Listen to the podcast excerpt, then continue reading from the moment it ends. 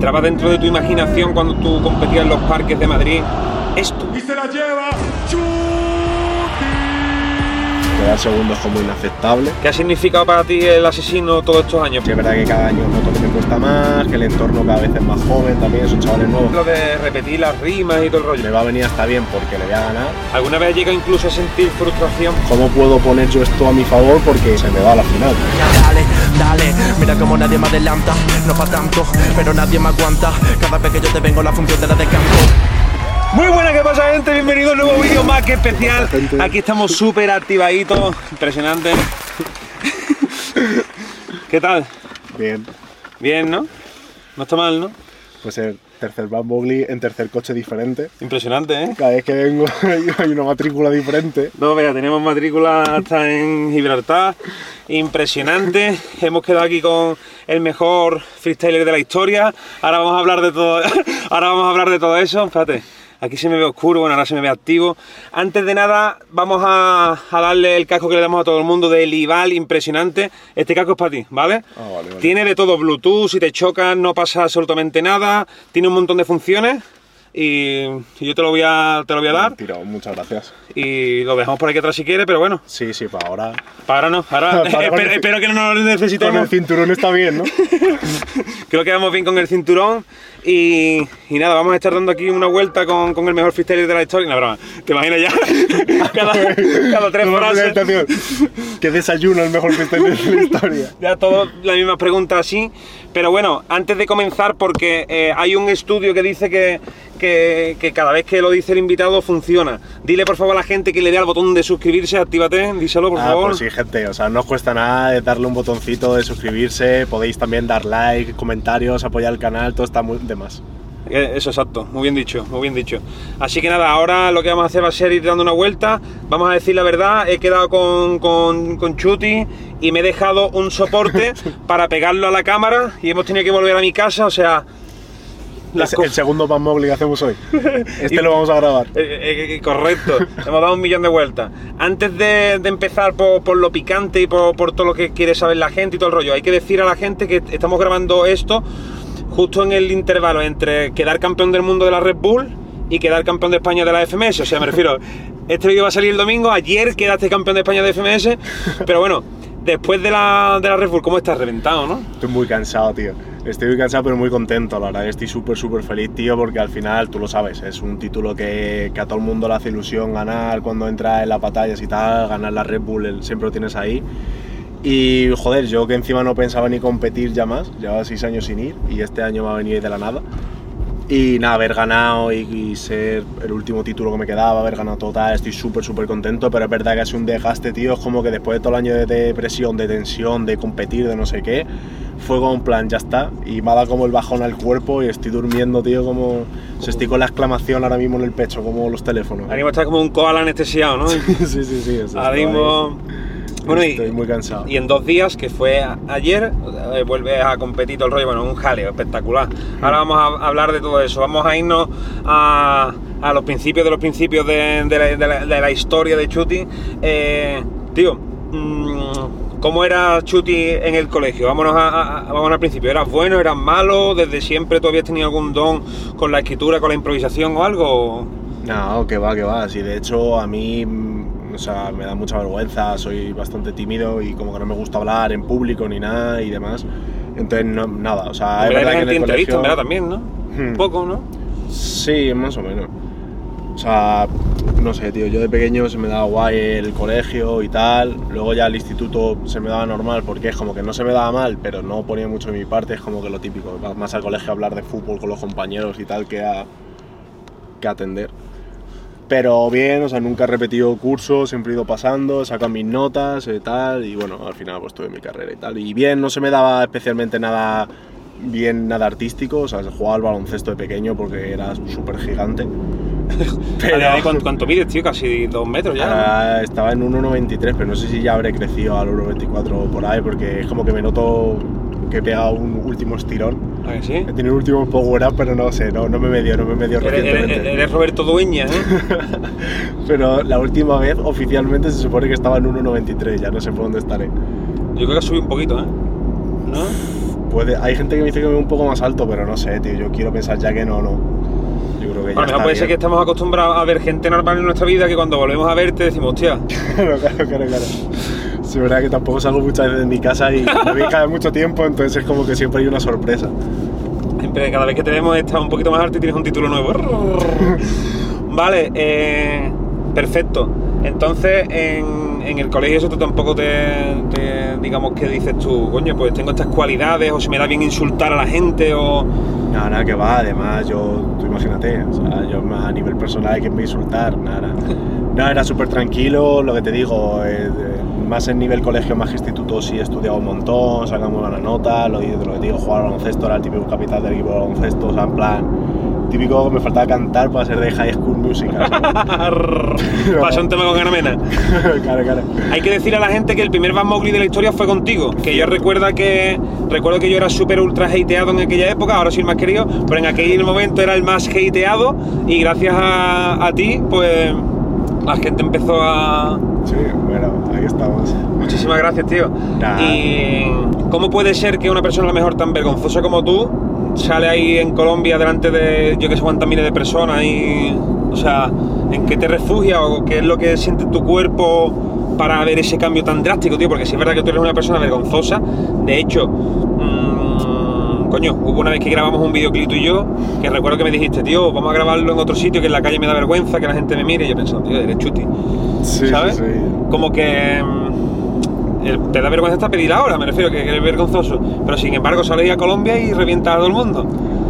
No sé, tío, es que es raro, es que es como otra personalidad, no sé si me meto mucho en el papel o qué, pero es como mucha adrenalina, mucho tal, no sé, es como que salir ahí a competir no me da vergüenza, de hecho me gusta mucho sentir esa sensación de, de presión, de estar compitiendo, de, de, de más, pero lo veo desde fuera y como que me llama mucho la atención porque es lo que dices tú, luego a mí me da vergüenza hablar con la gente normal o preguntar cualquier cosa en plan la hora o pedir cualquier cosa y tal. Entonces, no sé, es como un cambio de personalidad muy raro, pero creo que hay más competidores también que les pasará, Sí. que cambian mucho su forma de ser. O sea- creo que no tanto, o sea, creo que no conozco un caso tan, tan extremo porque es muy, muy extremo. De ser en muy sinvergüenza el escenario a muy vergonzoso en la calle. Claro. A ti te pasa incluso de verte, imagínate, estás viendo en tu casa una batalla, ¿no?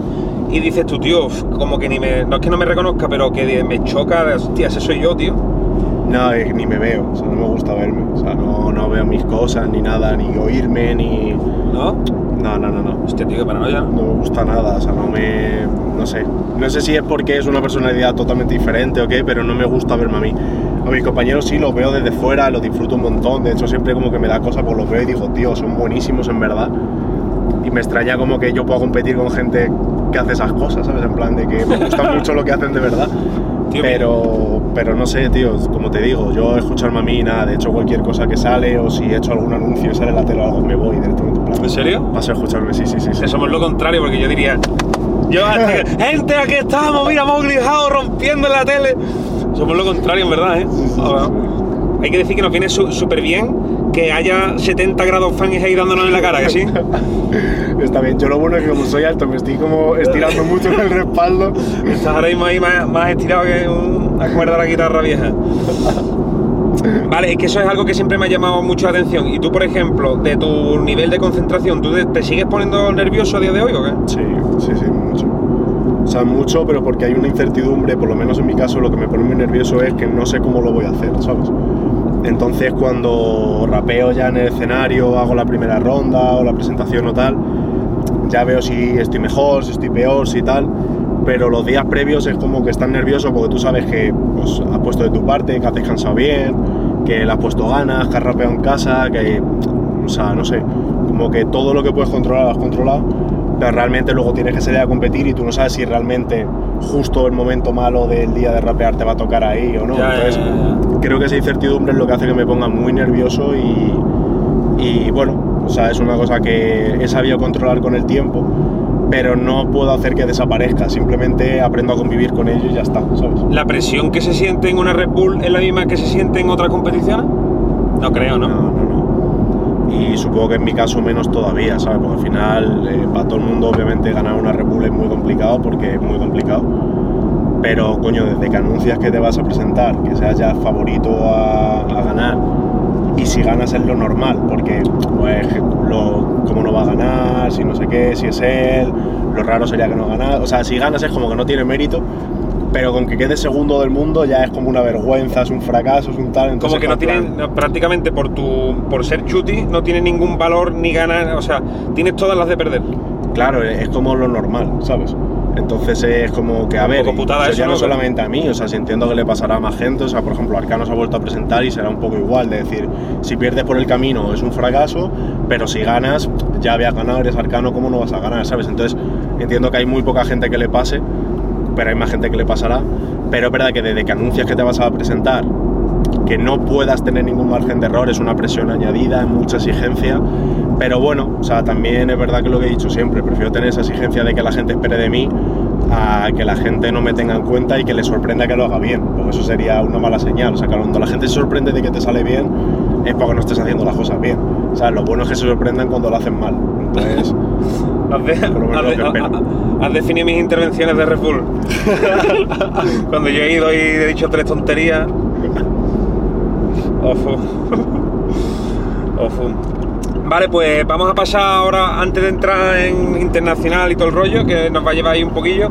¿Cómo es tu día a día? ¿Tú te sueles levantar tarde, temprano, te quedas tarde jugando a la consola, te levantas tempranísimo? ¿Cómo suele ser tu día a día? ¿O no tienes un orden? Es que no tengo un orden, o sea, depende de las cosas que tenga que hacer o que no, porque eh, cuando tengo que trabajar o que hacer entrevistas o todo lo que conlleva el trabajo en sí, eh, si es verdad que tengo que madrugar bastante o tengo que tener ciertos horarios y estoy como muy enfocado en, ¿sabes? O sea, por ejemplo, para una competición importante, pues intentar rapear un montón, llevar buena alimentación, tal. Eh, como te digo, llevar el tema del sueño también bastante bien gestionado porque es muy importante para, el descanso, la, energía que necesitas al competir. Eh, ahora, por ejemplo, cuando pasen las competiciones que no tengo nada que hacer, pues ahí a lo mejor si estoy más tranquilo, no tengo tanta prisa por levantarme, me quedo por la noche jugando a videojuegos o viendo pelis o series o lo que sea y desconecto mucho más. Pero es lo que te digo, o sea, es como un trabajo tan distinto a lo que se consideran los trabajos habituales que no tengo un horario de decir, no, de lunes a viernes, y es, sea, aquí no, aquí es cuando tengo que trabajar, trabajo un montón y no descanso y, y me empleo a fondo y cuando no toca hacer nada no hago nada literalmente, ¿sabes? Entonces... en, el claro, en el sofá como un salmón. Entonces no te sabría definir un día porque depende. Si es un día en el que tengo que trabajar, pensarías que soy de las personas que más trabajan en el mundo y si es un día en el que no hago nada, te piensas que soy una basura humana, ¿sabes? Entonces cambia, cambia un montón. Hostia, pero me das una paranoia porque ahora estás en una semana que estás en modo basura humana, ¿no? Porque no tienes que hacer nada, pero en verdad en dos días te la juegas, ¿sabes? Es como... Por, eso, por eso estás ahí fuera de juego, creo yo. Sí, es un poco complicado, o sea, es verdad que lo que dices tú, estoy un poco como en terreno de nadie porque es como que no puedo dejarme ir y disfrutar y descansar porque tengo que intentar hacerlo lo mejor posible en Barcelona y competir y dar la cara por lo menos, ¿sabes? Que, que una vez que esté allí, evidentemente voy a intentar ganar y voy a lo que voy. Pero es verdad que no tengo la energía como para voy a machacar a esta gente, la voy a destrozar, pero tampoco. pero es lo que va a ocurrir. Pero es el que, pero tengo un calendario que me obliga a competir, entonces tampoco puedo como desconectar y coger energía y decir, nada, en 2024 ya vuelvo a la carga. entonces es lo que te digo, estoy intentando descansar 100% estos días, pero en plan ni rapear ni nada, o sea, solamente dormir para recuperar energía y que el fin de semana sea lo que tenga que ser, ¿sabes? Pero bueno, como te digo, independientemente de que salga mejor o peor, para mí creo que es un año que ya cumplido a nivel resultados, a nivel rendimiento, a nivel personal también ha sido un año, tío, que es una barbaridad. O sea, ya me han dado mi casa este año. Es verdad, tío. Y te la comprado gracias al freestyle, ¿no? Sí. Sí, sí, sí. ¿Y la has pagado como, como el Morano a Tocate o a.? Bueno, eso no sé. Sí, bueno, sí, sí. ¿Sí? Eh, te has sacado allí el nabo, ¿no? Y has dicho, quiero esta casa, ¿no? Bueno, como te digo, o a mí desde pequeño, tío, al final estás en un barrio humilde y le tienes mucho miedo a las hipotecas, a los bancos y todo, y es con plan, mira, siempre puedo evitar, me lo evito y me quito de líos. Eso, o sea, este año tengo mi casa, tío, eh, mis padres están ya bien de salud, que eso también ha sido súper, súper importante, con, con Nerea estoy bien, a nivel de resultado competitivo estoy bien, o sea, es que es lo que te digo. Me da igual este fin de ¿eh? semana eh, trabarme 28 veces y, perder todo lo que me queda. Que la casa está soldado. es un año que es increíble, ¿sabes? En plan, he ganado la FMS Internacional, Rubri Internacional, eh, lo profesional, aparte de la Nacional de España, que parece fácil y ahí está. Eh, mis padres, tío, de salud increíble lo personal, con el increíble personal, mando a mi casa, o sea, en plan, bro, ya está, ¿no? Te has pasado, ¿no? Cuando Jesucristo quiera, yo ya estoy, ¿sabes? En plan, yo ya he cumplido lo que tenía que cumplir. O sea, Pero lo, más fácil que has hecho este año ha sido ganar al asesino, por lo que estoy viendo. no me refiero que se te ha pegado, eh, se, se te han alineado todos los astros Sí, sí, y estás todo ha, súper bien. sido, ha sido un año increíble, tío. Ha sido un año increíble, la verdad. O sea, creo que es posiblemente mi mejor año. No creo que vaya a tener un año igual ni parecido nunca jamás. Y nada, bien, bien, la verdad que agradecido, tío. O sea, con ganas de terminarlo guay. Tengo todavía, aparte de la FMS que me queda tanto las semifinales como la final, esperemos, o el tercer y cuarto puesto. Tengo todavía más eventos a lo largo del año que tengo que cumplir. Pero lo que te digo, tío, ha sido un año que es un, es un espectáculo. Entraba dentro de tu imaginación cuando tú competías en los parques de Madrid esto. O sea, Nah, nah, ni de coño.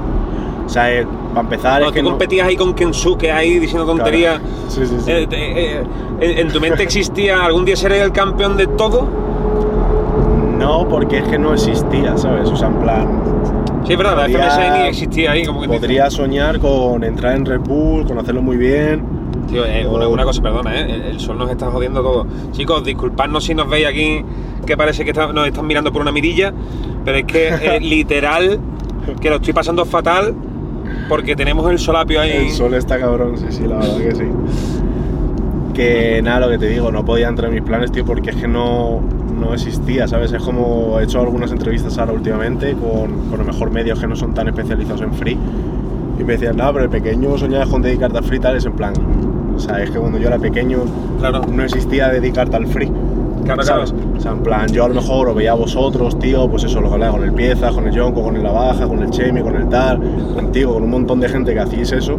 O sea, nosotros, mi generación no ha inventado el free realmente, ¿sabes? Que No, ni la mía, ha sido casi. ¿Sabes? O sea, en plan de que es eso. Pero sí es verdad que el profesionalizarlo y el poder vivir de ello y el apostar por ello, y a pesar de que te diga que lo que haces es para niños y por no sé qué, has seguido en ello y le has hecho una profesión, sí. Entonces. ¿Te yo- las batallas eso del 2008 y 2009 o qué? a tope, a tope, a tope. O sea, yo ya te Y digo, empecé en el- 2008, empecé viendo la Nacional de 2006 Hostia. y, y por eso también me ha hecho parte de, de ilusión ganar este año. Tío, yo la primera Inter que vi fue la de Colombia, justo de 2006. Y ya empecé a ver un poco lo que pasó por 2007. ¿Que la ganó quién? año- ¿Quién la ganó? 2006 ganó Raiden 2006 ganó Raiden, es verdad. en Colombia. Y luego ya me fue enganchando y el primer año que yo vi como en directo, pero no lo vi en directo porque creo que no había stream o yo no me enteraba de nada por esa época, lo vi por 4x4 hip hop Hostia, algo así 4x4 hijo, ¿eh? que te iba poniendo la fotito de quién pasaba y quién no fue la de 2008. Pero es lo que te digo, o sea, yo no Ahí era bueno, ¿eh? Coño, ese era bueno, ahí... Ahí era, era un, prime, ¿eh? Era un blon, ¿eh? A tu Prime. Como ¿eh? el Amazon, el Prime, ¿eh? regional de, de Barcelona tú tienes tu highlight ya, ¿eh? Sí, sí, ¿eh? En 2009 perdí por tongo con Arcano, pero. Y con, y con Inver fue un tongo que flipa, lo de, lo de las flexiones y todo el rollo, la voltereta, pero. Hostia, la voltereta fue una locura, ¿eh? Fue locurísima, ¿eh? ¿En verdad te moló por dentro? ¿Tú dijiste, voy a poner mala cara pero está guapo? O... Es más, te voy a contar una cosa que el Inver le da coraje que lo cuente, pero lo voy a contar, me da exactamente igual. Lo de la voltereta estaba preparado. ¿Sí? ¿Es una colada que lo cuente o no? Es más, te voy a, te voy a contar, te voy a contar cómo fue. Eh, él y yo nos llamábamos mucho por teléfono y decíamos, tío, vamos a entrenarnos, tal. Y, y yo lo llamaba por teléfono, ¿esto nunca te lo contaste? ¿no? ¿No? Y yo lo llamaba por teléfono y lo cogía, sí, dígame. ¿Qué están pitando aquí, anónimo aquí? Ah, están pitando para allá. Y lo cogía a Inver y yo decía, ok, mira, me toca contra el Inver, el Mowgli House te da un palo, no sé qué. Y me ponía a improvisar y, y- y nos pegábamos a lo mejor dos horas haciendo 4x4. Yo, eh, uno contra otro, ¿sabes? 4x4. Y recuerdo yo que le dije, te voy a tirar de, de breakdown. Y él me dijo a mí, como me tiras del breakdown, te voy a hacer una voltereta. Y yo dije, yo te voy a hacer flexiones y tú me dirás. Y como que quedé ahí la conversación y, y nunca más se volvió, no, o sea, nunca más. Y después cuando yo le dije, ojalá te parta el cuello haciendo el breakdown, y él me hizo la voltereta, dije, hijo de puta. O sea, no, no fue, no fue preparado como tal, pero Sí, sí. eh, yo te voy a decir esto, yo te voy a responder esto. Y se hizo canon al final. Y al final, cuando yo vi la voltereta ahí en primer plano, dije yo, vale, he acabado de perder. Estuvo guay. Pues lo que te digo, tío, que esa generación yo la admiro un montón y me gustaba un montón. Eh, pero lo que te digo, o sea, al final ni siquiera esa generación vivía del freestyle como tal. Entonces yo no me imaginaba llegar a este punto de decir, coño, me dedico a lo que me gusta, puedo ser campeón de un circuito del free más allá de Red Bull porque esas competiciones tampoco existían. Y luego ya lo de pagarte una casa del free, tú imagínate, ¿sabes? O sea, eso ya era impensable. Impensabilísimo. Mira, recuerdo, bueno, para que la gente se ubique. Yo estuve en 2008 y 2009, que se supone que yo era de, de los guays en esa época. Y la única vez que yo gané dinero entre 2008 y 2009, te lo juro, fue una, un- un- una discoteca de Castellón que me contrató, que contrató al Giorgio, Giorgio Sí. más platino, a Nolt y a mí. Y me dieron 150 euros y dos chupitos de Jack Daniel. Y yo encima me sentía mal, en plan de tío, no, no hace falta que me pagues, tal. Claro. Claro, claro, claro. Por eso te digo que al final Ha cambiado todo, ¿eh? ha empezado muy, muy de cero.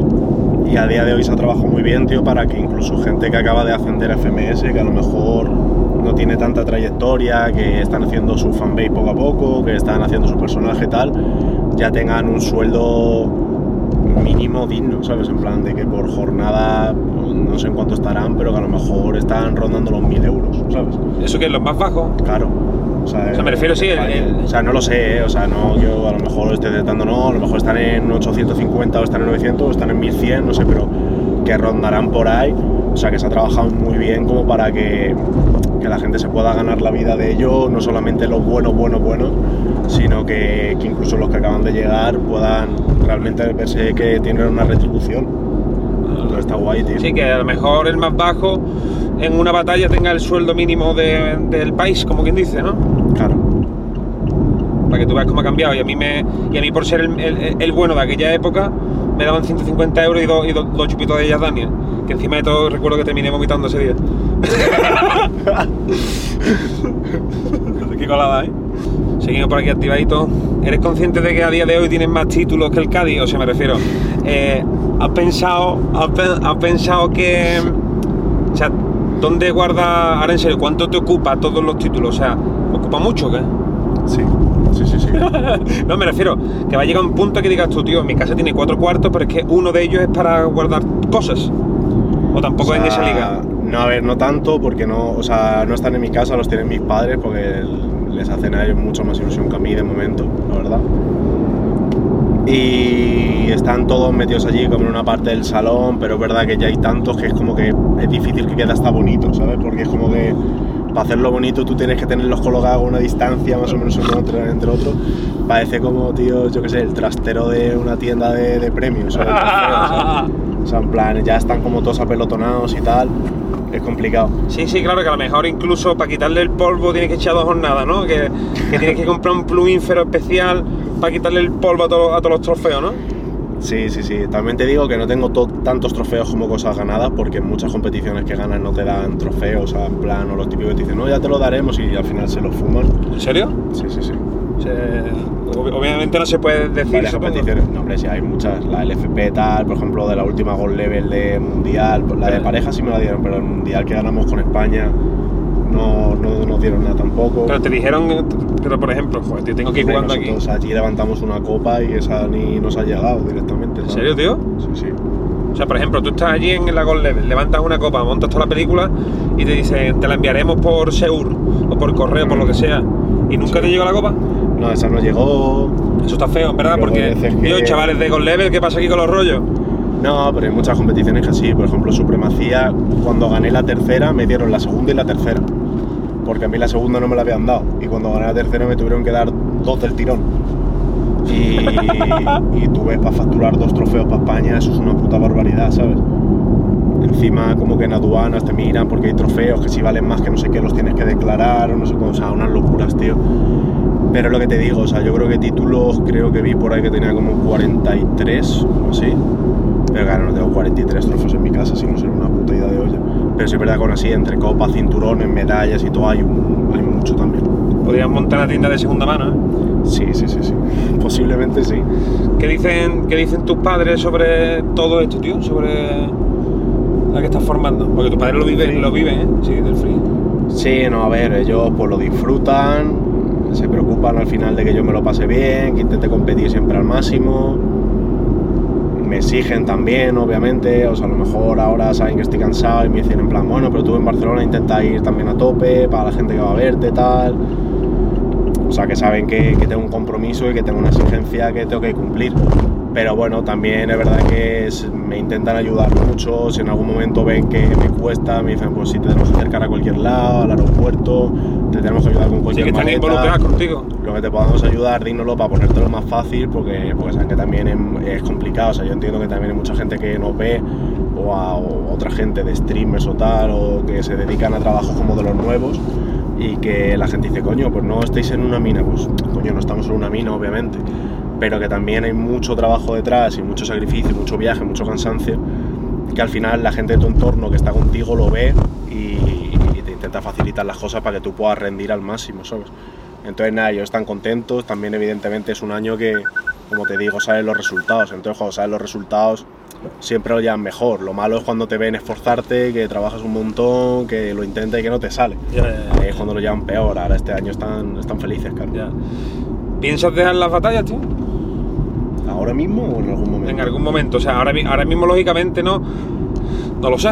Pero no ha llegado un punto en el que dices tú, el ganar todos los títulos también te abre una puerta. Como, bueno, realmente no, porque como has quedado campeón, el año que viene vas en España, que ahora hablaremos de eso, también la vas a ganar allí. Te quedarás a dos títulos de. a un título de asesino, ganarás en otro lado y ya serás el mejor de la historia de verdad. Pero, eh, ¿no te has planteado el decir. tío, estoy hasta los cojones, o tengo que dejar las batallas, o dos añitos más, porque sacaron un clip tuyo que me gustó mucho, que, que tú lo compartiste, en el que tú decías, sí, voy a ganar yo la Red Bull con 30 años. Y al final la gana con Eso 30 es una años. locura, ¿eh? Eso es una locura, ¿eh? Eso es una puta Y al locura. final la gana con 30 años. Sí. No, no sé, o sea, ahora mismo, verdad que no tengo en mente. Ni lo has pensado, ¿no? O sea, ahora, ahora mismo evidentemente no me apetece competir, pero porque al final vengo de todo el año compitiendo, mucha exigencia, mucho tal, y lo que me apetece es descansar, me apetece, tío, estar tranquilo, relajado, coger energías otra vez y ganas para el año que viene volver a competir al máximo nivel. Ahora mismo evidentemente no estoy en ese mood competitivo. Eh, dejar las batallas en algún momento, hombre, en algún momento sí, no me veo compitiendo dentro de no sé cuántos años. Dilo, dilo, dilo, dilo. No me veo compitiendo con 40 años. Para que cuando, 40 para que cuando tenga 40 años saquen este clip, ¿sabes? Ya, ya, ya. No, hombre, con 40 no me veo. Por eso te digo, no me veo compitiendo toda la vida, cuesta un montón también, tener ganas de, competir cuesta, mantenerte arriba cuesta, o sea, hay un montón de, movidas ahí que hacen que lo vean muy, muy difícil. Sí es verdad que ahora mismo, pues lo que te digo, estoy clasificado directamente tanto a FMS Internacional como a Red Bull Internacional, entonces obviamente el año que viene voy a seguir compitiendo. Eh, en FMS seguiré otra vez porque o sea, ahora estoy para jugarme si gano, si no gano, si lo que sea, pero no me juego el descender. Entonces, otro año en el que estoy. Entonces, mínimo otro año más voy a estar seguro. Y, pero como te digo, o sea, sí es verdad que cada año noto que me cuesta más, que el entorno cada vez es más joven también, son chavales nuevos que me caen muy bien, me llevo bien con ellos, A ti te dará cosilla no decir tú que yo, al nota este le saco yo 13 años, ¿no? pero que evidentemente es lo que te digo, yo no quiero competir con Peña la que saco 10 años, porque no me noto como en mi ambiente. Ahora este año se retira Blon, por ejemplo, es el año que viene supongo que seguirá Ascone, que se quedará en la liga, quiero pensar. Eh, pero cada vez somos como menos, allá el Inver no compite, el, el Arcano no compite, el Blon ya no compite. Bueno, espérate, Eh, Arcano no compite porque he intentado y ha perdido, me refiero que... que- Ah, pero, no, no, entiendo. pero ha ido a Red Bull en un caso muy puntual, pero me refiero que no ha vuelto a FMS ni nada. Ya, ya, ya, ya, ya. O sea, como que hay cierta generación que tal, o a la que era intermedia entre la de ahora y la mía. Que, Sí, que, que eres como de las pocas... Quedan tres o cuatro personas de tu generación y dos de ellas se van ahora y... Claro, o sea, a lo mejor de la mía más por, yo qué sé, o el Soen, el Vapi, el Mister Ego, esa gente tal, está más de jueces que de, ¿sabes? Entonces es lo que te digo, que creo que cada vez me va a costar más eh, y lo voy a ver como un poco más también. Y luego ya que en cuanto a hambre, evidentemente, pues hay dos competiciones o tres al año que te motivan un poco, pero tú no puedes ir a todas las competiciones con unas ganas de o un hambre competitiva por igual porque es imposible. Entonces es a lo que voy, que eso ya no sé, o sea, supongo que en algún momento llegará, pero ahora mismo no, ahora mismo yo creo que voy a seguir, todavía me queda un poquillo, eh, pero para volver a competir a nivel guay tendrá que ser el año que viene. Yo, la verdad que esto es raro que salga de mí, pero yo para Barcelona tampoco me tengo demasiada fe. Intentaré dar la cara, intentaré pelearlo, ya que estoy allí, voy a intentar ganar obviamente, pero uf, creo que estoy en unos niveles de cansancio y de falta de energía que no tenía hace mucho tiempo y que creo que al final competir sin energía es muy difícil. ¿Qué se te pasó por la cabeza cuando levantaste el título y ganaste? Tú dijiste, tío, tío. Una alegría, tío, porque es que es lo que te digo, o sea, al final es la, la Red Bull Internacional, que es el título que tanto tiempo llevamos hablando, que, que está como muy vinculado a mí, ¿sabes? Era el que me faltaba para ganar todo. Encima en Colombia, tío, ganarlo fuera de casa me hizo mucha ilusión, porque al final es como... Sí, como no- te da un plus de credibilidad. Claro, yo ya cuando estaba en la final dijeron, nada, el año que viene en España, tal. Fue como en plan, tío, yo no. O sea, no me molaría ganar el primero en España, ¿sabes? Porque ya me han empezado a decir que lo gana porque es en mi casa, porque es más fácil, porque tal. Digo, coño, yo quiero ganarlo al final el fuera, ¿sabes? Intentar hacerlo lo mejor posible fuera. Y como te digo, o sea, al final con Colombia tenía muchas conexiones, me hacía especial ilusión ganarlo allí, es donde voy a ganar la FMS Internacional en marzo. Como te digo, la primera Red Bull Internacional que había visto era también allí. O sea, no sé, como muchas cosas. Y, Ya. y nada, cuando me levantaban fue con plan, "Bah, ya está, he ganado todo, perfecto, feliz, ha valido la pena. Y ahora, tío, quiero llegar a mi casa y ser feliz. Es verdad que luego me tuve que quedar allí varios días, por lo típico, haces medios, haces contenidos, haces tal. Pero nada, tenía ganas de venir aquí y ver a mi gente. Es verdad que tampoco he podido verlos mucho porque tengo todavía la FMS, tengo que terminarla y tal. Ya. Pero vamos, la segunda quincena de diciembre yo creo que ya va a ser más de disfrutarlo de una manera consciente. Se puede decir porque, porque es público, ¿no? Nerea, ¿de qué manera que es tu, que es tu pareja? Que ahora, bueno, ahora contaremos. Bueno, hay que decir que esto ya lo he contado varias veces, pero que como este es un buen punto para contarlo, que tú conociste a Nerea porque te la presenté yo. Sí. Muy fuerte, ¿eh? Es que eso es una barbaridad, tío. Eso es una barbaridad. Uno de los días más puntuales en los que salí de mi casa. Alguna vez lo he contado, lo voy a contar ahora porque ahora es donde están tus fans y, y todo el rollo, pero que me hace gracia, tío, contarlo. Eh, tú estás con Nerea por un descuido mío, tú eso, tú eso lo sabías, ¿no? Eso te lo conté, Mm. ¿no? Porque había quedado con Chuti y con Nerea a la misma vez y no me acordaba. Y dije, hostia, eh, ahora como a quién dejo tirar de los dos. Y dije, ah, había quedado con los dos. Y fui- fuimos los dos y os conocisteis y así fue como empezó todo. Una locura, ¿eh? En Gran Vía, fuimos al. 100 montaditos. Es que es una locura, tío. Súper romántico, ¿eh? 100 montaditos. sí, sí, sí. Y a partir de ahí, pues lo demás es historia, ¿sabes?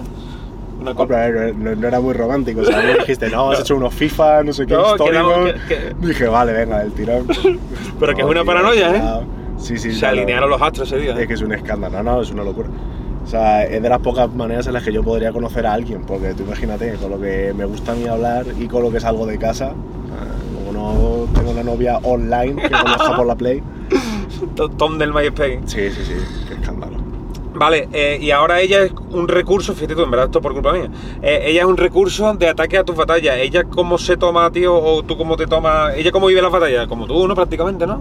Se pone nerviosa No, también. Yo creo o- que ella se pone bastante más nerviosa que yo, eh, porque al final son muchos momentos de tensión, ella lo ve desde fuera y también al final tú piensas que yo más o menos sé cuándo voy ganando, cuándo voy perdiendo, cuándo voy a poder voltear algo, cuándo no. Pero ella al final no está en mi cabeza, no está en mi mente, no sabe. A que todos a te están dando una paliza y tú estás pensando, este Claro. no sabe la paliza que le voy a dar. Claro, ahora". claro, en plan, a lo mejor me hacen un minuto y me dejan muchas puertas abiertas y digo, ahora en cuanto pueda la voy a destrozar en verdad. Y ella a lo mejor no lo sabe. O a lo mejor hay un momento en el que ella piensa que está igualado y yo sé que he ganado muy claro y ella lo pasa peor y yo estoy con plan tranquilo. Pues ese tipo de cosas, ¿sabes? Que es como lo que te digo, que yo creo que ella lo, lo pasa mucho peor y bueno, a mi familia pasa un poco igual. Al final ellos están más nerviosos porque ellos no saben realmente, o sea, tienen una idea, pues ya mucho tiempo viendo batallas y están con nosotros y tal, pero no son tan conscientes realmente de cuándo vas ganando una batalla, cuándo la vas perdiendo, cuándo la vas perdiendo pero es totalmente remontable. ¿sabes? Entonces entiendo que son momentos en los que los pasan muy mal. ¿De qué manera va funcionando tu mente en una batalla? Por ejemplo, a ti te van soltando cosas y tú te vas mentalmente apuntando las respuestas, ¿no? Supongo, ¿no? No, o sea, simplemente eh, yo creo que la escucha es lo más importante, O tío. sea, tú estás muy atento a la Yo escucha. estoy ¿no? escuchando lo que me están diciendo porque de ahí es donde tengo que contestar, ¿sabes? Entonces, yo no puedo, hay mucha gente que se, cree que si tú me estás diciendo un plan, no, porque Nerea la conociste por mí, tal, no sé qué, y yo cojo digo, vale, perfecto, me está diciendo que Nerea la conocí yo por mí, y yo voy a... No, pues si yo empiezo a hacer eso, ya me estoy perdiendo lo que me estás diciendo ahora mismo. Ya. Entonces yo pienso todo eso. Entonces, en plan, tú me estás diciendo, tú a Nerea la conociste por mí, vale, perfecto. Me está diciendo que a Nerea la conocí por él, venga, ¿qué más? ¿Me quieres decir? Tal, vale. Yo, tranquilo, Me- que, me yo no te dicho, de esto, que yo no te he dicho nada, Me coño. está diciendo de la entrevista, cómo piensa mi batalla, tal, y ya cuando llega mi minuto, pues yo ya voy rapeando y simplemente me acuerdo de todo, de que tú me has dicho lo de Nerea, lo de la batalla, lo de cómo funciona mi cabeza mientras que respondo, lo de la cámara, si nos pega el sol, y a raíz de ahí Yo, yo, ya vi como argumentando en todo lo que tú has querido ir diciendo, ¿sabes? Pero eso simplemente es un proceso de escuchar. Lo que pasa es que la gente, como no está muy acostumbrada a escuchar, lo que se piensa en que funciona mejor es que mientras que tú me estás diciendo algo, yo pienso que te voy a decir. Y eso Claro, es lo que peor pe- viene en una batalla. Pensar una respuesta se te olvidan las siguientes tres, ¿no? Como quien dice. O sea, mientras que tú estás pensando, no estás escuchando. Entonces es como que te estás perdiendo argumento y muchas veces a lo mejor te dejan una pelota botando y te pierdes una gran oportunidad. O sea, yo por ejemplo, una de las respuestas buenas últimamente que hice fue una batalla con Teorema, tuvimos una gold level. eh, y, y fue justo porque la última frase que me dijo es en plan, ¿qué has ganado tú? Si yo ahí no le estuviese escuchando, estuviese pensando qué le quiero contestar, me hubiese perdido una buena oportunidad de argumentalmente poder Sí, yo recuerdo, le respondiste al momento, momento. ¿no? Claro, o con lo de Benes, con lo de la Red Bull, de lo del DLC, de tal. O sea, hay ciertos momentos en los que tú tienes que escuchar a tu rival porque tú no sabes cuándo él puede tener un, una, que te abre una puerta que a ti argumentalmente te venga muy bien. Entonces es lo que te digo, yo realmente intento escuchar más que pensar, ¿sabes? Y luego ya cuando empiece yo a rapear, pues ahí ya sí empiezo a, a elaborar la cabeza, a que me salgan muchas ideas y veo cuál prefiero aplicarte en qué momento, cuál viene mejor, cuál viene peor, pero todo eso durante mi turno, durante el tuyo lo que tengo que hacer es escucharte realmente. Tío, pues un buen consejo, tío, te lo juro. Me ha servido a mí en plan de. Porque yo era de los que tú me decías algo y yo me quedaba pensando, hostia, espérate, ¿cómo se la digo? Venga, se la rimo con esta, la meto en la cuarta o en la segunda. Y a lo mejor me- te estoy mirando, pero no te estoy escuchando, estoy viendo cómo cojones te respondo a eso. Claro, Que eso eh, supongo que te habría pasado al principio, ¿no? Claro, o sea, eso, eso es lo que tú haces al Sí, principio tío. cuando empiezas a competir. Dices, no, mientras que él me está diciendo algo, a mí me viene muy bien porque voy pensando realmente en. O, o, por ejemplo, si te pongo una temática y tú haces una temática y tienes 40 segundos y yo luego tengo 40 y la gente dice, bueno, pues mientras que este dice sus 40, yo voy pensando en mis 40. Es en plan, bro, escúchale porque a lo mejor puedes mezclar la con respuesta. temática con respuesta y es más fácil, le cierras puertas, cualquier cosa que diga él puede hacer que te venga a ti a la cabeza cualquier cosa para responderle que sea más fácil, o sea, en plan, para mí la escucha en una batalla es muy, muy importante, tío. ¿Sientes que a lo mejor el tener ese don improvisando te ha servido en tu día a día en alguna faceta? A lo mejor que tú vayas a un sitio, te intenten engañar o algo y tú le digas, pu, pu, pu. O yo, por ejemplo, para las entrevistas, siento Sí. que me ha venido bien, ¿sabes? En plan, porque hay muchas cosas, ocurrencias o tonterías que se me ocurren Claro. rápido. ¿A ti hay alguna en algo que lo apliques, tío? ¿O tampoco...? No, por ejemplo, sí es verdad que en la época universitaria me vino muy bien, eh, porque como te digo, yo soy una persona que no me gusta mucho hablar en público, o lo que sea, o con mucha gente o tal. Y sí es verdad que ya esto te predispone a perder un poco el miedo, a plantarte delante de gente y demás. Siempre que había que hacer una exposición de grupo, siempre me tocaba a mí, obviamente. Eh, no sé, te da con mucha soltura a la hora de argumentar con cualquier persona. Es como que creo que tú puedes tener más o menos razón en lo que hablas, pero creo que te sabes defender muy bien argumentalmente. O sea, tú siempre que quieras expresar una idea, seguramente vas a encontrar más palabras o más formas de poder expresarte como quieres, porque estás acostumbrado a eso, tío. O sea, estás acostumbrado a competir en una cosa en la que es aquí ahora, encuentras las palabras perfectas y todos tenemos que entender a lo que te quieres referir, ¿sabes? Ya, Entonces, en cuanto te dan un poco de margen como para decir, no, ahora en un ratito vais a debatir sobre esto, esto, tal, pues no sé, o sea, que creo que viene muy bien. Luego, para hacer campañas o cualquier cosa, te dicen, no, te tienes que aprender estas frases, no sé qué, son tres frases a lo mejor. Y cuando te la- las escuchas, o sea, dices del tirón, pues estás acostumbrado a escuchar Claro, rivales, quedarte con tu información y con todo, y se quedan con plan, ah, pues ya te las hago. tres frases, ¿sabes? Eh, ¿Se pierde la ilusión cuando ganas todo, pierdes la ilusión? O sea, me refiero, Mm, ¿cuál es tu ilusión ahora? O sea, ser el que... Pregunto, ¿no? Yo en tu lugar diría, vale, pues ahora echarle cojones y tener dos Red Bull en vez de una. Pero ya a nivel título...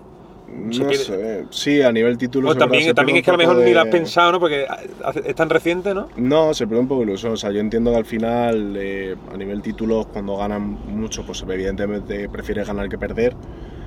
Pero no soy de los que está obsesionado con decir, no, yo tengo que dejar una marca que no pueda superar nadie, que no sé qué. O sea, no estoy tan obsesionado con eso. Al final, para mí el freestyle es parte de mi vida, es mi trabajo, es lo que me gusta hacer, es lo que me alimenta, es todo. Pero yo, por ejemplo, estoy más ilusionado ahora con ciertas cosas eh, personales, perdón, más que profesionales. Y creo que haber ganado todo en el free lo que va a hacer es que yo pueda disfrutar más del free más allá de los resultados. Es decir, yo ya he ganado todo independientemente de que yo me retire mañana o dentro de 10 años, yo me voy a retirar habiéndolo ganado todo. Entonces- como, como el Mundial de Messi, ¿no? Como... Claro, entonces no me tengo por qué tryhardear y tal. Y es verdad que para ganarlo todo he tenido que dedicar una gran cantidad de mi tiempo personal. Y ahora mismo lo que me apetece es pasar más tiempo, por lo que te digo, con Nerea, con mi familia, con mis amigos y tal. Eh, me apetece tener ciertos proyectos también profesionales, pero que no tengan que ver con el free, que pueda llevar a cabo yo para tener como más puertas abiertas, por así decirlo. Y a nivel competitivo, mi ilusión es intentar no bajar el nivel. Pero no de resultados, sino nivel de competir, de que cada vez que haya un chaval nuevo que quiera ganar y que tal, que diga, hostia, es mi momento de ganar títulos y ahora soy yo el que tiene que ganar todo, como estos lo han ganado, pero para ganar todo tengo que pasar por encima de este palo y que esté yo ahí esperando en la En puerta. plan el malo final, ¿no? Como en plan, bro, tú quieres ganar todo, ojalá lo ganes y yo a, a muchos chavales se lo digo, tío, que ojalá ganéis y a mí me haréis mucha ilusión y tal, pero yo voy a estar ahí para intentar joderlo y que no sea así, ¿sabes? Así cuando me ganes a mí y lo ganes te va a hacer más ilusión, ¿sabes? Sí, sí, Entonces que de momento eso no ha ocurrido, ¿no? tengo más, bueno, a ver, si hay Con algunos- Gazir, más o menos, Sí, ¿no? con Gazir hay algunos que se han ganado y que me han ganado y que han ganado sus títulos, obviamente, igual que yo he ganado otros y he ganado mis títulos, pero pero- que no tengo como una ilusión como tenía con, con ganar la Inter de Red Bull, no ya me ha desaparecido, no lo voy a volver a tener con nada porque pues lo que dices tú, ya lo he ganado todo. O sea, otra cosa que me hacía también mucha ilusión a nivel de equipos era ganar el Mundial con, con España, tío, y lo conseguimos ganar también. O sea, no sé, eh, los que más o menos me han hecho ilusión ya los he ganado. Entonces, ahora por ejemplo, la experiencia que tengo muchas ganas, pero más de resultado, es como una experiencia que eso sí que es inevitable Sí. y que voy a disfrutar 100% y tal, es ser local en una competición grande que hasta ahora no he podido serlo y el año que viene justo la Repul en Madrid, encima en mi ciudad. Ya no es que sea en mi país, es que encima es en mi ciudad. Hostia. Y Hay que se preparen, ¿no? nunca, o sea, esa sí tengo muchas ganas. Entonces, de momento no voy con una mentalidad tryhard, de decir, no, que sea ya el año que viene tal, porque queda un montón, no me quiero empezar a calentar ya. Pero sí es verdad que me hace mucha ilusión llegar a un recinto a ser local de un internacional, porque yo cuando he competido en Madrid eh, casi siempre ha sido para, en verdad, competiciones de nivel nacional. O la única vez que he sido como local ha sido para una USN, pero es como el que haya sido local en una Ghetto Dream, ¿sabes? O en plan.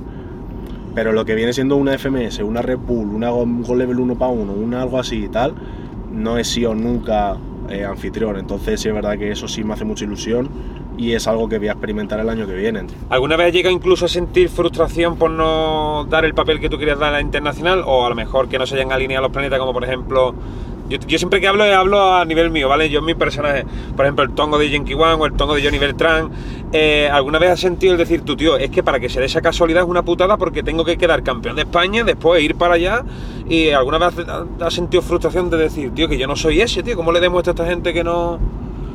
No la llegué a sentir porque en 2013, por ejemplo, creo que no di el papel que tenía que dar, pero yo ahí, por ejemplo, iba a dejar de competir eh, unos años porque tenía que centrarme en los estudios y demás y, no, no me dedicaba a ello. Entonces, como en plan, bueno, me oxigeno y ya vendré. Entonces no me molestó tanto. Y luego en 2017-2017 lo que dices tú, al final los resultados fueron los que fueron, pero yo no los noté así, entonces no, no tenía como una... No, no me fustigué realmente como decir, no, es que esto es terrible, ¿cómo puede ser? Yo no soy ese, tal. El único momento de frustración real que he podido experimentar con Red Bull yo creo que fue en 2020, que es cuando nos fuimos de FMS y íbamos a competir en Red Bull para que no ir algún lado. Y no pude por, porque di positivo en COVID y eso que yo me encontraba bien. O sea, Qué de putada, hecho, ¿no? hoy estoy mucho peor, hoy estoy mucho más cansado que, que en esa época. Simplemente di positivo, si llego a dar negativo, pues Sí, pero me lo creo. No, no sé si se puede, no se puede decir de la manera que diste positivo, ¿no? Me refiero. No, no, No, creo. no, no, me refiero. Estuviste cuatro días sin, cuatro meses sin salir de tu casa, saliste un día Por trabajo. por ver, trabajo Sí. y pillaste el Y COVID. ahí, ahí me, lo, me lo pillaron, sí. Y, Y, y eso que estuviste cuatro meses sin estuve salir. la- sin salir porque dije, tío, tengo muy mala suerte, como salga, lo voy a pillar. cuatro, ¿eh? Y yo me acuerdo. Y por el trabajo me dijeron, tienes que venir y tal. Y dije, no, tío, porque que no quiero salir de casa, porque lo voy a pillar, queda nada. Esto, esto te estoy diciendo que sería el día 5 y nosotros entramos al hotel el día 13. Hostias. No quiero salir, no, es que tienes que venir, tío, que no, que tengo mala suerte, voy a pillar, que no, siempre estás igual, no se ha mal pensado, tal. Evidentemente salí y lo pillé. Tío, qué putada, eh, tío. Si es que yo lo veía venir, que es que para esas cosas tengo muy mala suerte, tío. Y Hostia, lo tío. pillé y ahí sí me dio como mucha frustración porque iba muy bien de nivel, tío. Me había, me había preparado físicamente también muy bien. De rapeo iba increíble. ¿Ese año fue el del croma? ¿El del focus. croma? Sí, el del 20. Menos, menos mal que no, menos mal que no fuiste, eso fue una porquería.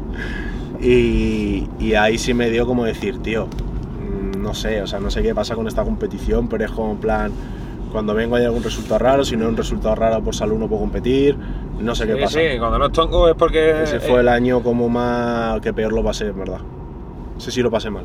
¿Qué ha significado para ti el asesino todos estos años? Porque ya quizás es muy complicado o ya nunca más volveremos a ver un chuti asesino en una internacional. ¿Qué ha significado No. para ti? ¿eh? No creo que ya vuelva a pasar eso. ¿No, a que no? No creo. O sea, Porque ya he dicho que por regional no va a volver a pasar y yo estoy un poco la misma. O sea, yo ya estaré en las internacionales mientras esté. Si el año que viene es la última, será la última. Y si sigo podio, pues ahí seguiré hasta que deje de ser podio.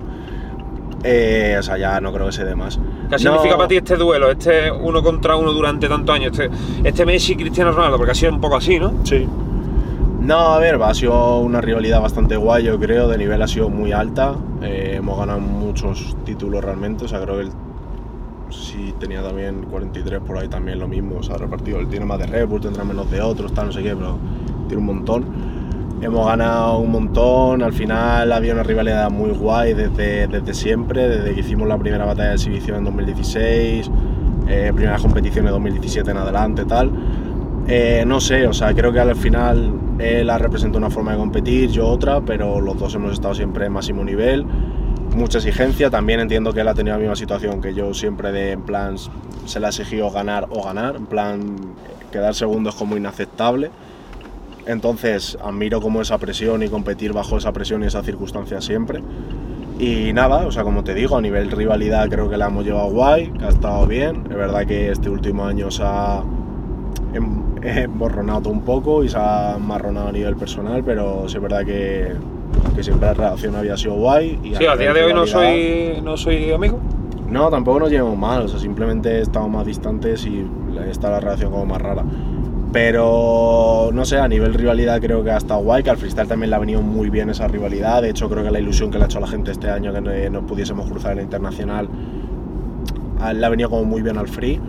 Y bueno, pues espero que ahora, pues una vez que él ya no está y yo cuando deje de estar en próximos años, pues que salga otra rivalidad así parecida entre otros dos competidores, ¿sabes? Yo creo que sería lo guay. un Mbappé Haaland, ¿no? Claro, creo que pues eso, o sea, lo que pasa es que no sé si va a haber competidores que aguanten tanto tiempo, eh, con tanta exigencia, cuando la presión esté, porque es verdad que competir normal quema mucha gente, pero cuando compites con tanta presión y exigencia como nosotros, quema el triple.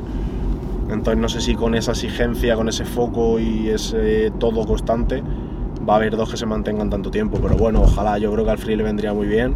Pero bueno, de momento los que hemos vivido nuestra rivalidad, supongo que a la gente le ha molado, que le ha gustado y, bueno, está bien. Bueno, gente, seguimos por aquí, impresionante. Gracias a Chuti he descubierto que no puedo grabar con la Golden Hour, porque claro, eh, giramos para acá, te da la luz a ti, ahora no, ahora salimos en blanco, que yo, impresionante, tío. Impresionante, ¿eh? He hecho 500 Van Mowgli y en este, en el 501, me he dado cuenta de que está feo, que sí. ¿No? Aquí estamos para descubrir cosas, tío. El primer Van Van Mowgli y el primer Van Mowgli... Que descubre cosas. Shiny, tío. Vale. Eh, ¿Te veis compitiendo algún día en la Liga Bazooka? ¿O Bazooka? No Es, sé, un, co- es ahora, un- es un coñazo que sí, escribirse una letra para ir a un. ahora mismo no, la verdad, tío. Es que me da mucha pereza, o sea, en plan, tener que... Es que es lo que te digo, tío, estudiarme un pavo, tres meses, hacerme las rondas, ensayarlas, esta no me gusta, la hago otra vez. Es dedicarle un disco a una persona. mis ¿no? amigos, me parece mucho viajar luego, hacerlo. y- Que no se te olvide ninguna frase.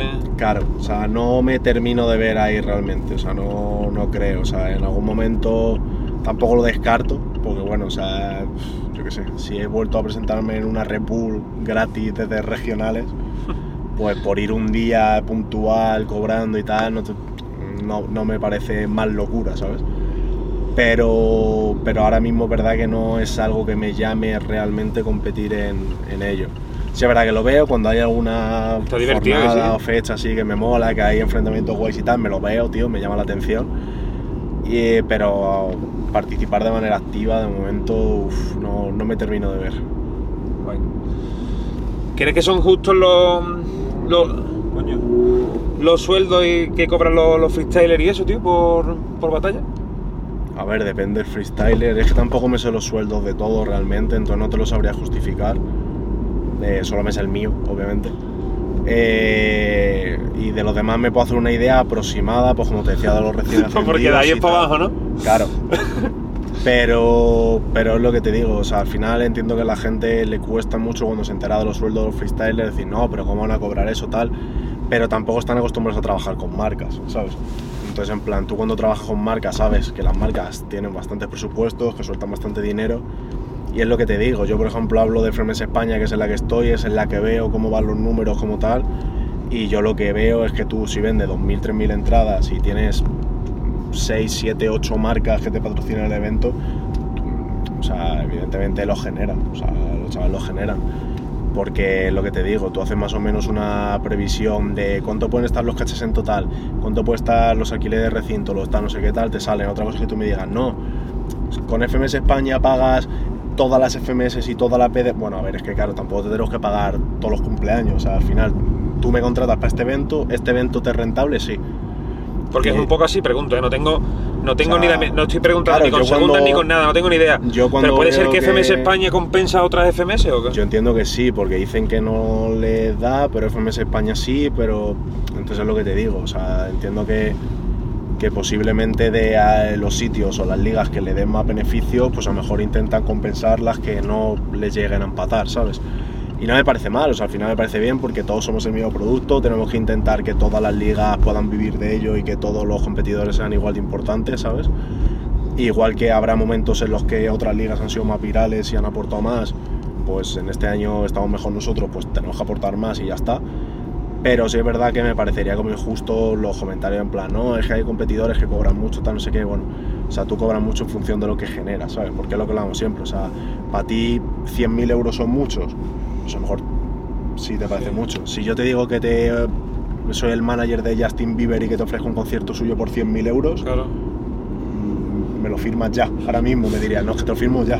¿sabes? claro, claro. Si te digo que son 100.000 euros por darte un boli, me dices que sí soy Claro, mongol. ¿sabes? es lo que yo siempre digo, que por ejemplo, eh, Bad Bunny cobra co- qué. cobra mucho, bueno, que cobra un millón de euros, bueno, pues cobra poco, porque si genera cuatro, está cobrando poco. Claro, entonces es lo que te digo, la cuestión es que la gente eh, le llega información o filtraciones o se imagina lo que cobra cada freestyler, pero no se imagina ni filtraciones sobre lo que genera cada freestyler. Entonces realmente ahí es donde creo que está el problema y por lo que hay tanto debate. Para mí creo que sí se cobra bien en cuanto a...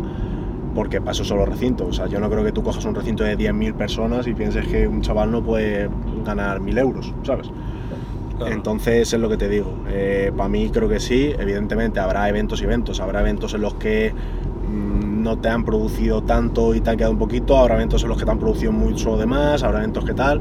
Pero bueno, para eso están las marcas que supongo que son las que te ponen un dinero estable. Los sponsors son los que te hacen que te hagas una idea de que sea lo menos variable posible el evento. Sí, que a lo mejor con un sponsor pagas todos los cachés, ¿no? Como quien dice, ¿no? Prácticamente. A lo mejor con uno no, pero, Sí, con un- con- pero no creo que con 6, 7, 8 marcas, no sé, o sea, ya ha entrado ahora una que se llama Hander o algo así o tal. ¿El Hunter? También, sí, se ha entrado una que se llama como Hander.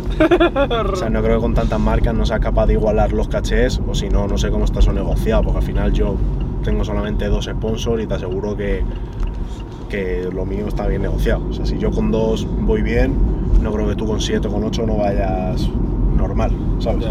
Entonces, para mí se cobra bien. O sea, no se cobra de más, se cobra lo que se tiene que cobrar. Bien dicho.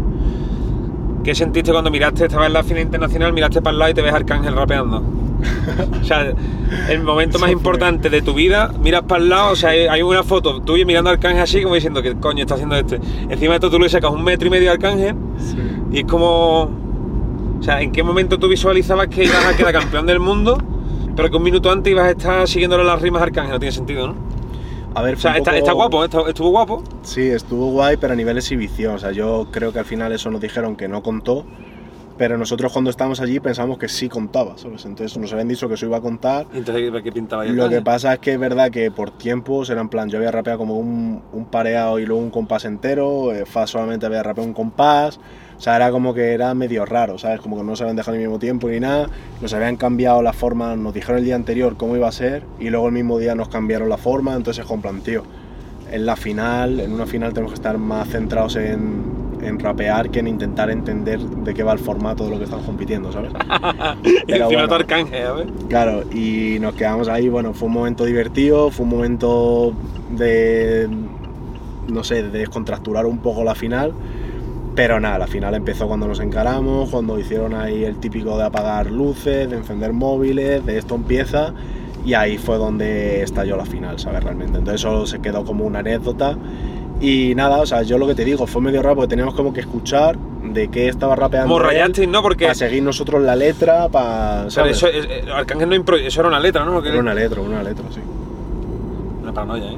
Claro, claro, entonces tú tenías que estar como escuchando para seguirle el hilo, por eso mi cara, mi cara no fue como en plan que coger está haciendo, que hay mucha gente que me, me sacó el meme y tal, de en plan, mira la cara era como de en plan intentar escuchar de qué estaba hablando y tal, y luego saber cómo, cómo llevarlo a cabo. Tú piensas que al final es una competición también, tú tienes que saber qué puertas abres y qué no, al final estaba contra un chaval de 17 años, local en Colombia, yo europeo, y el tema de Arcángel iba de la cuenta del banco, del no sé qué, Que no te favorecía ese como campo. yo me ponga a frontearle de dinero no sé qué, me puede decir que en verdad los valores, que, no, que, que, no que- que el eso, rap no empezó sé en la qué, calle y te vas a mamarla. y me voy. Entonces también era como un poco de, de escuchar y de analizar, de decir, ¿cómo puedo poner yo esto a mi favor? Porque se me va a la final. Como yo piso el palito y me ponga aquí chulo de más, pierdo. ¿Sabes? Sí, como que si el comienzo de la temática te la está lanzando Arcángel y Arcángel está fronteando de dinero, Claro, le están dejando ahí la pase de gol que diga eh, no tengo dinero, pero no importa porque el rap no sé qué, no sé cuándo. claro. Entonces ahí es a donde yo iba, de encima empezaba yo, y es en plan, ¿qué propongo? Que no me ponga en un contexto totalmente difícil y que me pueda comer un cao en la primera palabra que me diga, ¿sabes? Es que llega me he Entonces, dicho, los europeos solo piensan en dinero, ya, ya has perdido. Claro, eso es lo que quería evitar, ¿sabes? Entonces por eso también tenía esa cara rara como decir, mierda, no sé cómo salir de aquí, ¿sabes? Y Arcángel no veas nota, ¿eh? Tiene flow, ¿eh? Tiene mucho flow, ¿eh? Tiene mucho, ¿eh? Dijo, Todo su rescaldo. Ah, Y dice, tío, en serio, está ahí, tío, ahí. Sí, sí, sí, nada, se le notaba, se le notaba. Nada, pero guay, tuvo mucha implicación, tío, y eh, por lo menos se agradece que tuvo ese, ese acercamiento a batalla, a querer ser juez, a implicarse por el mundillo de las batallas y demás. Y bueno, pues al final todo el público que haya podido traer, pues, pues agradece. ¿Consideras que, sup- supongo que más o menos me puedo hacer una idea, pero ¿consideras que la réplica con Asesino fue justa? Hombre, yo a mí en directo para mí no, claro, obviamente para mí no, para él... O sea, se yo, yo vi que tú te quedaste con una cara, Claro, o sea, yo me quedé que en plan... además que, le, le fronteaste al jurado, ¿eh? que le había ganado. Te pusiste ¿sabes? flow torero, ¿no? Al jurado. Sí, sí, o sea, yo me, puse- me puse como en plan, ¿esto qué es, sabes? Eh, él pensará que él ganó también, o sea, igual que sus seguidores piensan que él ganó, mis seguidores piensan que yo gané, hay gente que piensa que réplica, o sea, hay opinión de todos lados, pero ya te digo que yo allí lo que pensé es que era mísima. Y cuando- cuando y ya cuando dieron la réplica, pues, pues fue como en plan, Sergio, céntrate, vamos a ganarle, le eliminamos y seguimos para adelante, ¿sabes? Por ejemplo, ¿qué se siente? O sea, a lo mejor esto es un poco lioso, ¿no? Tú me manda el caso si quieres, pero ¿qué se siente cuando tú crees que dices tú has sido mía? Porque yo pensaba que era lo mismo y ves, por ejemplo, lo, lo siento, ¿no? Por, por, ¿no? Pero ves a Escone como da la vuelta de que es el otro, ¿no? Y dices tú, hostia, Mm. tío, este que es, mi, que es mi amigo, o sea, no es porque sea amigo, porque él fue profesional, si él sintió eso, sintió eso, pero, Claro. hostia, a lo mejor no es lo que yo estoy sintiendo, pero sin embargo de Toque y los del otro lado sí te votaron a ti, fue, Claro. fue una paranoia eso, ¿eh? Ya, bueno, yo al final también lo que pensé es en plan, es una batalla que al final, como tú escuchas también los jueces porque dicen que votaron lo que votaron cada uno, al final a uno le gustaron más las ideas de otro, a otro la ejecución de otro, al final es una batalla que es, depende de lo que te guste, puedes entender como sea, y al final yo entiendo que también tiene una presión extra, es el español, es mi amigo, para que no le digan que ha votado al español a mi amigo tal, lo típico que no sabes a quién votar, tal, pues bueno, ya está, él lo pensó así y lo pensó así. Y bueno, yo lo que pensé fue, en plan, hice como un análisis más frío todavía y dije, bueno, me va a venir hasta bien porque le voy a ganar y encima no van a poder decir ni que me ha votado mi amigo, ¿sabes? O sea, en plan, le voy a No, no, ganar si te vino, de te, mi amigo, te vino de ¿sabes? puta madre. También Claro. es verdad que su situación no era fácil para nada. Es que no es fácil. Yo hubiera dado una réplica a tomar por culo y no me como el coco. ¿Sabes? O sea, es que entiendo que Pero claro, ahí cada uno lo es que, que es sintió. complicado, ahí es lo que vieron cada uno. Y bueno, como te digo, yo intenté también empatizar, decir, coño, si yo hubiese estado ahí, para mí hubiese sido súper incómodo también, hubiese sido jodido, no sabes qué votar, votas cualquier cosa, no sabes, no sabes si es eso lo que estás pensando. ¿Sabes qué pasa, tío? Que que saber, su tío, situación es que era: muy jodido. si das réplica es que no te mojas. Si te vota a ti, es localismo. Es mi amigo. Y si, lo votas al vota a él, es lo fácil para que no te digan que votes a tu amigo. es una porque- paranoia, ¿eh? Yo creo que lo mejor era decir, tío, ahora vengo que voy al cuarto año. Claro, claro. Por eso te digo, entonces entiendo que es una situación difícil, por eso tampoco me lo tomé como mal ni nada. Simplemente es plan, bueno, tú estás haciendo tu trabajo, en tu trabajo tú piensas que ha pasado eso, pues para eso te han traído, para que tú votes lo que crees o lo que tú piensas que ha pasado, ¿sabes? Pero bueno, es lo que te digo, o sea, no lo tomé más en cuenta, de hecho creo que me vino hasta bien, de que no necesité como el voto de- del juez español en ningún caso para ganar ninguna ronda, y creo que eso me vino bien. Totalmente. ¿Quién dirías, quitándote a, a ti y, a, y al Mau, quién es el tercero mejor de la historia? Sea, ya fuera de cachondeo, del- de, lo tontería que yo digo, al final, tú y él eh, sois los dos mejores de la historia. Hmm. Para mí eres tú el mejor, después él, ya fuera coña, Sí, habrá gente que para, de habrá gente sí. que sea al revés, Hmm. pero ¿quién es el tercero? Para mí yo te diría Ascone, yo creo, o sea, por Yo todo creo el que también, tiempo que tío. lleva, tío, todas las cosas que ha ganado, gana también un montón de competiciones, tiene muy buenos resultados en Red Bull también. Lleva creo que se 15 hace muy años, ¿eh? bien. Lleva 15 años el primer nivel. Competir fuera de España tampoco es fácil siendo español, también te tienes que comer mucha rima de si lo de Colón, si lo de tal, y al final él también la ha sabido voltear muy bien, ha sabido conectar muy bien con el público también de Latinoamérica. Como te digo, para mí es como muy claro en ese aspecto, o sea, porque tú puedes coger Primes y decir, no, pues a mí lo que ha significado para mí, yo que sé, Arcano en 2015, o para lo, lo que ha significado Piezas en 2008, o de Toque en Argentina, tal, o sea, hay mucha gente que en verdad tiene carreras increíbles y que ha tenido momentos también muy, muy buenos, Pues mira, te ponía a pero pensar lo y dices dices tú, por longevidad, por un total de años estando ahí, para mí tiene que ser Escone. No Sí, hay di- otra. no, no, no hay, no hay otra opción. Dices tú, sí, Arcano, vale, eh, fue histórico lo que hizo y tal, pero es que han Mm. pasado 8 años y es que Connie sigue ahí. Claro, tú piensas que yo cuando empecé a ver batallas, Escone ya estaba la nacional y sigue haciendo batallas, ¿sabes? Sí, Es es una muy locura, fuerte, ¿sabes? ¿eh? Es una puta barbaridad. Muy fuerte. Entonces, pues te digo que para mí le toca poner ahí, pero no por. O sea, volvemos a lo mismo que su caso, pero al revés. Que esto no es por amistad, que no es porque me caiga mejor o peor, porque si no le pondría segundo, ¿sabes? O sea, esto va porque de verdad creo que, que el papel que, que ha desempeñado en el freestyle en las batallas ha sido totalmente vital. Hostia, ¿no está muy barato el diésel aquí? Como que en todos lados vale 30 céntimos más por la cara. Pues sí. y aquí al lado de tu Hay casa. que ¿eh? chequearlo esto. Hay que venir aquí a, a chequear. Bueno, ya nos estamos acercando al final. eh, al final del final. Vamos a saltar a, otro lado. ¿Piensas hacer música o, o- o- o la música lo tienes más parado? O, La tengo un poco parada, tío. Es que a nivel laboral la música no, no es algo que me termine de llamar ahora mismo. ¿No te ves dando un concierto? Es que, tío, eh, yo con el free al final estoy muy contento, tío, con la carrera que, que tengo y todo lo que he vivido y tal. Eh, pero no me gustaría salir del free y meterme en otra cosa que se parecía de otra vez viajar, estar fuera de casa, estar metido en un estudio, estar... ¿Sabes? Al final yo ahora mismo estoy en una época en mi vida que me apetece dedicarme mucho tiempo como persona, a mi círculo, a mi tal. Y sería como en plan dejar de ser futbolista para empezar a ser entrenador, ¿sabes? Es como en plan, tío, o sea, me apetece desconectar un poco. No quieres saber nada del fútbol. O sea, sí es verdad que yo estoy seguro que voy a hacer cosas, de que me meteré en estudio algún día, que quedo con, o con el verso, con quien sea, o contigo de broma, nos juntamos un día. Con- conmigo de broma, ¿eh? A tirar freeze, empezamos a hacer música, empezamos a hacer tal, y, y no descarto en algún momento sacar algo y, y guay. Pero de en plan ponerme en serio de ahora decir no voy a elaborar una carrera musical y tal, es que no me veo en eso, tío. No me veo en eso. O sea, a nivel económico me vendría muy bien, pero a nivel personal y felicidad creo que no. Pues ya está, tío. Ya has dejado claro todos los puntitos, ¿no? Ya vamos a dar la vuelta aquí y ya nos vamos, ya. Carajo, ya. ¿no? Ya está charlado. ¿Eh?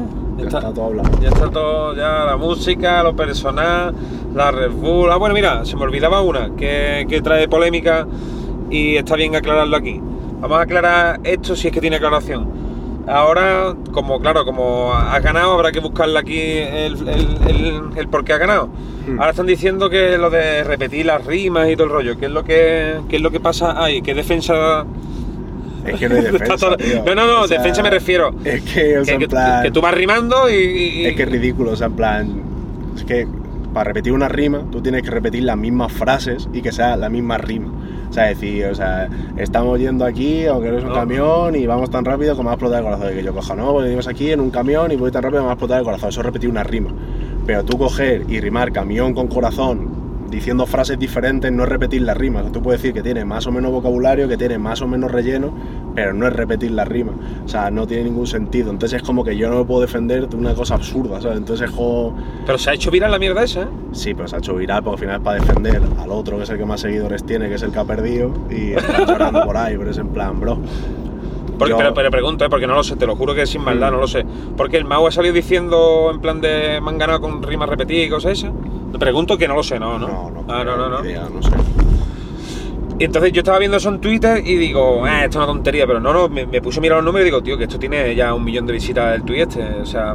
Claro, yo- pero nada, es lo que te digo. o sea, al final, cualquier cosa que digan y que quieran justificar va a tener visitas, porque al final son muchos. o sea, al final por población son mucho más, seguidores tienen muchos más y están quejándose y es normal.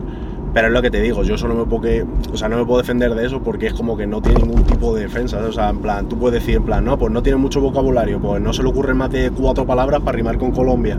Y hasta ahí te digo, pues en verdad sí, tío, pues en verdad yo qué sé. O sea, solamente lo supe rimar con escoria, con trayectoria con opia, y ya está.